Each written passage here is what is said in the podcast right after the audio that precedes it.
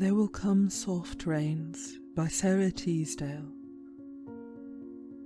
Wartime There will come soft rains and the smell of the ground And swallows circling with their shimmering sound And frogs in the pools singing at night And wild plum trees in tremulous white Robins will wear their feathery fire, Whistling their whims on a low fence wire. And not one will know of the war, Not one will care at last when it is done. Not one would mind, neither bird nor tree, If mankind perished utterly and Spring herself, when she woke at dawn, would scarcely know that we were gone.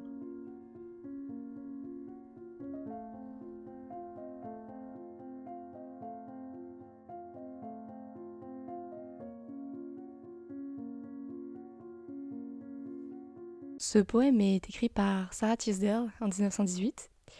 Il parle de la nature et de conflits et En gros, que si la race humaine venait à s'autodétruire, personne ne s'inquiéterait car personne ne pourrait en témoigner. Aucun être vivant, du moins doté d'une intelligence comme celle des humains. Ce poème porte en anglais le titre de There Will Comes a Friend, qui donne le nom donc à l'avant-dernière nouvelle des chroniques martiennes écrite par Ray Bradbury. Dans cette nouvelle, le poème est récité par une maison inhabitée et possédant une intelligence artificielle. Une maison au milieu d'un paysage post-apocalyptique, elle est toute seule et c'est comme un, un dernier souffle, un dernier instinct de survie seul témoin d'un monde donc euh, post-apocalyptique au futur déprimant. Et la lecture de ce poème et l'histoire m'a bizarrement fait assez penser au discours Tears in Rain à la fin du film Blade Runner. Tout y est. Une intelligence artificielle qui a assez de recul et de conscience pour émettre un jugement sur la société dans laquelle euh, Yel vit, pour la faire moins nerd ou un et rabaisser un petit peu euh, le high level de, de cette introduction. En fait, je viens juste de finir la quatrième saison de Westworld sur HBO, slash OCS. Et well, let's just say que ça m'a aidé à terminer ce sujet que je voulais aborder depuis un moment ici, c'est-à-dire l'intelligence artificielle au cinéma et dans les séries. Yep, huge, big topic, I know. Je sais, c'est large et vague, c'est pourquoi je vais diviser ça en trois épisodes se concentrant chacun sur, well, un morceau de ce qu'est l'intelligence artificielle euh, dans le 7 art, et qui va permettre de vous partager les classiques, mais aussi les moins connus, pendant cette science donc à en devenir. First Up, l'intelligence artificielle comme pure fiction.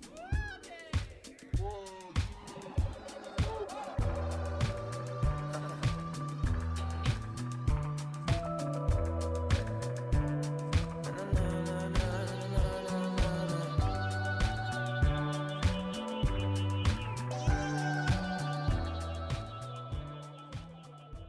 1927, Fritz Langs, réalisateur autrichien, lance le mouvement avec l'incontournable Metropolis.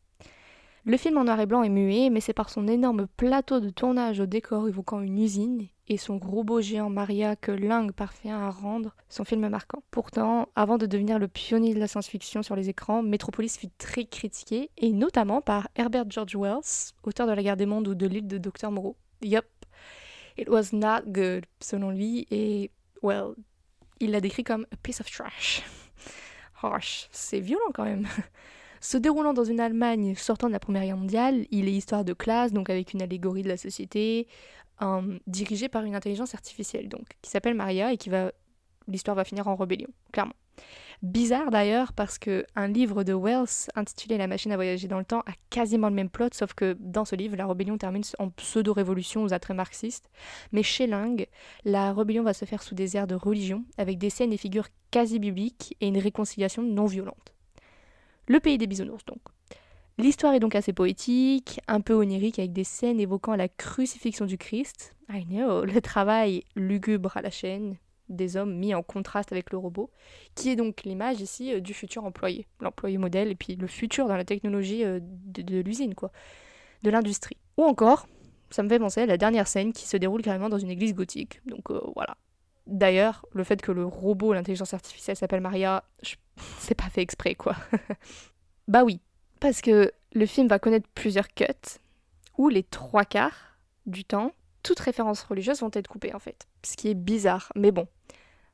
Film allemand, avec l'histoire du pays, on comprend bien, et le film a beau être fidèle à la réalité à certains moments, à, certaines périodes historiques euh, du pays, well, il interdit diffusion, quoi. Donc, métropoliste, en fait, c'est le premier long métrage qui va utiliser un robot, une intelligence artificielle, et qui va lui donner le rôle de vilain, tout en lui donnant une image de demi-dieu. Well, of course, le vilain ici est une femme, et bon, on sait que Dolores aurait deux, trois choses à dire sur, sur ça, mais bon. Bien sûr, le thème sociopolitique du film vont lancer l'engrenage et être une source d'inspiration pour euh, beaucoup d'autres films abordant euh, la technologie ou l'intelligence artificielle par la suite. On a donc notre premier robot, Maria, très vilain, bad, euh, qui contrôle euh, l'usine et qui est euh, l'allégorie du truc parfait, etc. Bref. Le prochain robot qui va naître, il va être beaucoup moins connu, il va sortir en dans 1951, sorry, dans le film The, Dead at the Earth Stood Still, Le jour où la Terre s'arrêta, réalisé par Robert Wise, qui a connu un mauvais remake en 2008, du même nom, et dont le Evil Twin, le, le double diabolique, est Independence Day. Voilà, Independence Day, le film le plus américain, le plus cliché, le plus. Ouf, j'ai pas de. Sorry, j'ai soufflé dans le mic, mais j'ai pas de mots pour décrire ce film tellement il est. Waouh, il est gros quoi, il est. Ah oui, il est. USA! Pour la faire brève, donc, euh, le jour où la Terre s'arrêta raconte l'histoire euh, de l'alien Klaatu et de son robot slash intelligence artificielle Gort. Genre vraiment, il fait 3 mètres de haut le bazar. Euh, qui arrivent sur Terre et qui offrent une branche d'olivier. Parce que la paix est leur seul but. Donc c'est un film euh, anti-war, donc anti-guerre, donc non to avec euh, leur seul but. Au vu de l'année de sortie 1951, wow, plus américain, tu peux pas avec le début de la guerre froide, les prémices, etc. Donc au cours dans le film, les humains ne l'entendent pas de cette oreille, quoi, parce que les humains, ont des meilleurs, nanana, et... le résumé du film, franchement, bateau, mais c'est il a été un des films à aborder l'intelligence artificielle, mais il a, il a beaucoup moins été euh, important dans la, chaîne de l'utilisation de l'intelligence artificielle au cinéma. Quoi. Le film a eu sa petite réputation, mais bon, sans grande influence et easily forgettable. Il s'oublie facilement. Par contre, par contre, si je vous parle du robot HAL 9000 et du Discovery 1, Discovery 1, HAL 9000. Là, normalement, le film que vous avez en tête est tout sauf inoubliable. Alors, si vous l'avez vu, en tout si vous l'avez pas vu, c'est pas grave parce que franchement, je vais vous expliquer pourquoi ce n'est pas grave.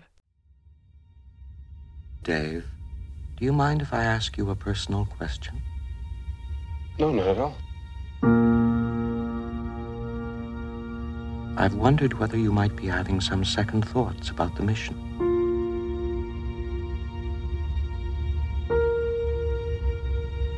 How do you mean? Rumors about something being dug up on the moon. I never gave these stories much credence, but particularly in view of some of the other things that have happened, I find them difficult to put out of my mind.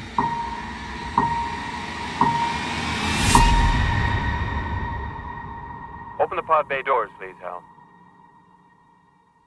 Open the pod bay doors, Hal. I'm sorry, Dave. I'm afraid I can't do that. What are you talking about, Hal? This conversation can serve no purpose anymore. Goodbye. Et eh oui, un épisode sur l'intelligence artificielle ne pouvait se faire sans mentionner Stanley Kubrick et son hit datant de 1968, 2001, L'Odyssée de l'espace. Space Odyssey. Alors, l'avant-première fut très mitigée de ce film, fun fact, tellement mitigée que des exécutifs des studios MGM quittent la salle et le co-créateur du film Arthur C. Clarke pleurait à l'entracte. Donc pour vous dire à quel point c'était violent. Campbell and them euh, parce que j'ai regardé le film lors du brainstorming de cet épisode, je l'avais jamais vu et waouh, je me suis accrochée aux branches quoi. Voilà l'effet Kubrick en fait. C'est ça. Pourtant, le réalisateur sortait de son grand succès de 1964, Doctor Strangelove, encore un, film euh, aux prémices de la guerre froide où on parlait de la bombe nucléaire et des représentants dans une salle confinée, savoir ce qu'il faut faire, euh, etc. Excellent film d'ailleurs. Hein, ça vaut le détour. C'est un classique de la comédie apparemment. Not for me, mais it's considered as a classic. Bon, bref. Alors, qu'est-ce qui a posé problème dans l'Odyssée de l'espace enfin, Pour moi, parce que c'est un film qui pose problème pour moi, enfin qui pose problème pour moi dans ma vision des choses. Euh, hypnotique ou ennuyant sont les deux adjectifs, je pense, qui doivent le plus revenir pour décrire ce film. Euh, plus ennuyant pour moi.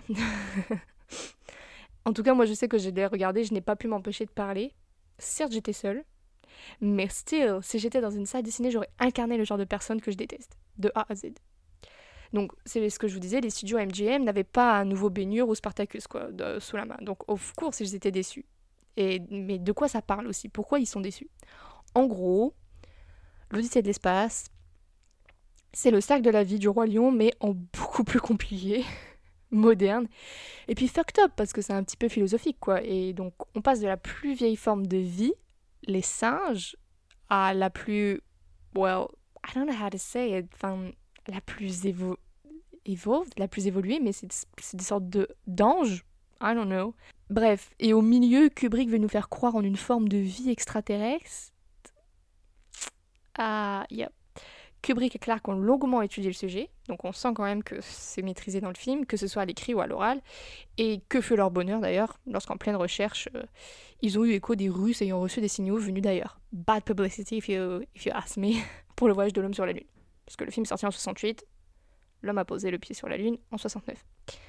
L'espace donc, c'est le sujet du film ça, ça c'est sûr. Mais aussi les modernités euh, technologiques de l'époque influencent grandement la réalisation du classique. Par contre, moi, quand je l'ai vu, j'ai pas vraiment eu l'impression de voir un film de science-fiction. Et c'est ça qui m'a un petit peu perturbée, parce que il y, y, avait tellement de trucs, et puis tu dis, attends, je, suis bête, je comprends pas, ou alors euh, c'est simple, il y a rien à comprendre. Et donc, tu passes plus de temps à réfléchir sur le film qu'à regarder le film. Et bon, ça, ça me saoule au bout d'un moment. donc... Euh, j'ai pas vraiment eu l'impression de voir un truc de science-fiction, ou du moins j'avais pas l'impression que ce soit la priorité. Mais par contre, une disserte imagée sur qu'est-ce que le temps, là oui. J'étais back in high school, au lycée, à subir mes deux heures de philo du vendredi matin. Ah là, il n'y a pas de problème. Dans l'histoire, en fait, on a un énorme bloc noir qui relie le passé et le futur, selon moi, I think. Et une équipe d'astronautes, donc, est envoyée, ainsi que HAL 9000, le robot dans le vaisseau, à observer et découvrir à quoi servent ces blocs noirs qui se situent en orbite en orbite pardon, autour de Jupiter. Sauf que HAL, l'intelligence artificielle, donc va commencer à agir bizarrement et ça va, ça va finir en une relation bizarre. Au... Je dirais c'est une guerre entre l'homme et la machine en fait. Et là, c'est censé être le côté un petit peu science-fiction. Et ça l'est, parce qu'à la fin, le robot se rebelle, etc. Mais trop de philo, tu la philo. Ou alors c'est peut-être moi qui cherche trop compliqué, parce que j'ai toujours su que le film avait une réputation de film compliqué, mais wow, pour moi, ça l'était. Aucun spoiler donc, euh, parce que même si je voulais en donner, je serais incapable de les expliquer.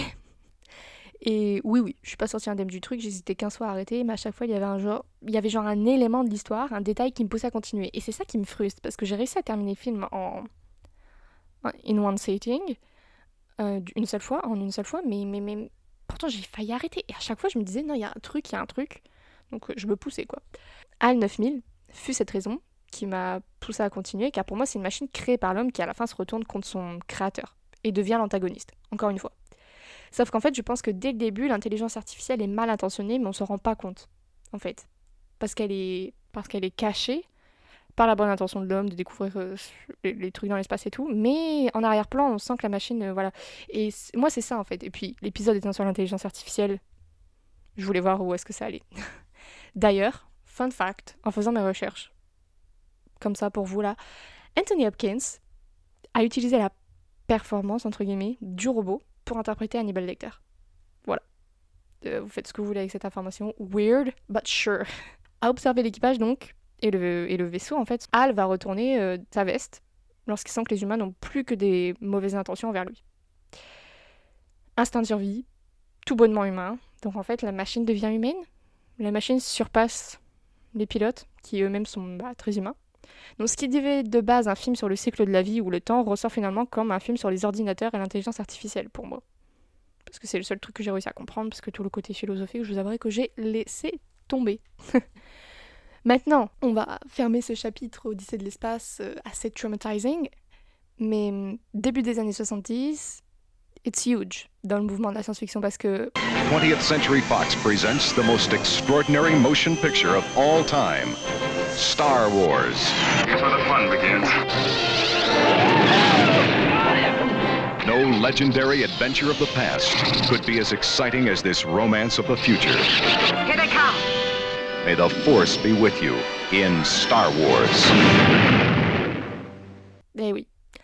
1977 et Star Wars, chapitre 4, A New Hope, Un Nouvel Espoir, sort dans les salles. No need to say que George Lucas réalise ce qui doit sûrement être un des meilleurs moves de l'histoire au cinéma, et que Carrie Fisher, actrice de Princesse Leia, dit que la sortie du film a eu l'effet d'un tremblement de terre, un earthquake. She's not wrong, she's so right.